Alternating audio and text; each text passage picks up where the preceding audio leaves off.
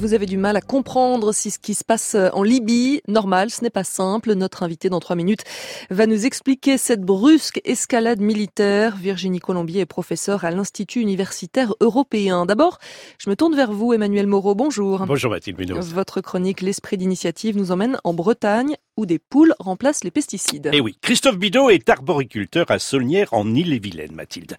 Il s'est reconverti au bio il y a une douzaine d'années, ce qui l'a amené à revoir complètement ses pratiques professionnelles. C'est ainsi qu'il a installé des poules directement dans son verger pour préserver ses arbres fruitiers des prédateurs. On peut dire que ces poules jouent euh, le rôle du chat avec des souris? Oui, en quelque sorte, sauf que là, il n'a pas installé une poule, mais beaucoup plus dans ses différents vergers. Nous avons fait un premier essai en mettant 80 poules en liberté sur 3 hectares, tout en laissant les autres parcelles sans aucun traitement, indique le producteur.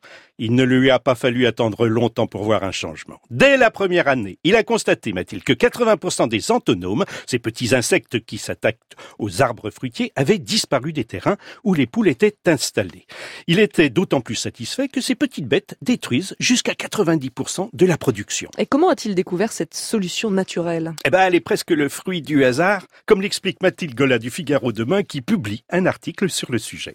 Dominique Biche, conseiller arboriculture à la Chambre d'agriculture des Côtes d'Armor, menait des recherches pour tenter de débarrasser les pommiers du petit prédateur, sans recourir bien sûr à des produits phytosanitaires. Au cours de ses recherches, le technicien observe que dans un verger de particulier, la présence de poules fait drastiquement diminuer la population d'antonomes.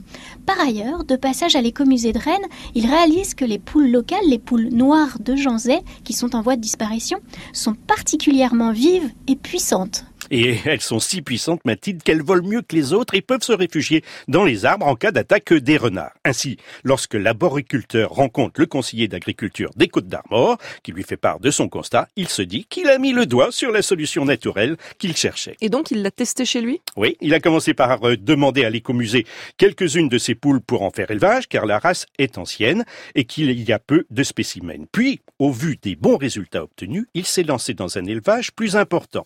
Aujourd'hui, il est à la tête d'un cheptel de 200 poules noires qui gambadent dans ses différentes parcelles. Ce sont de terribles nettoyeuses. Les parasites ne reviennent pas avant des années. Elles sont tellement efficaces que le producteur n'a même pas besoin de les nourrir. Et comme toutes les poules, elles font des œufs. Eh oui, bien sûr. Ils sont excellents et les chefs se les arrachent, affirme le producteur. Les poules vivent sur les 30 hectares aujourd'hui de l'exploitation en parfaite harmonie, Mathilde, avec les 120 moutons qu'ils ont débarrassés des tiques, ténia et de la douve, ces parasites qui affectent les petits ruminants. La poule noire plus forte que les produits chimiques, c'était l'esprit d'initiative d'Emmanuel Moreau.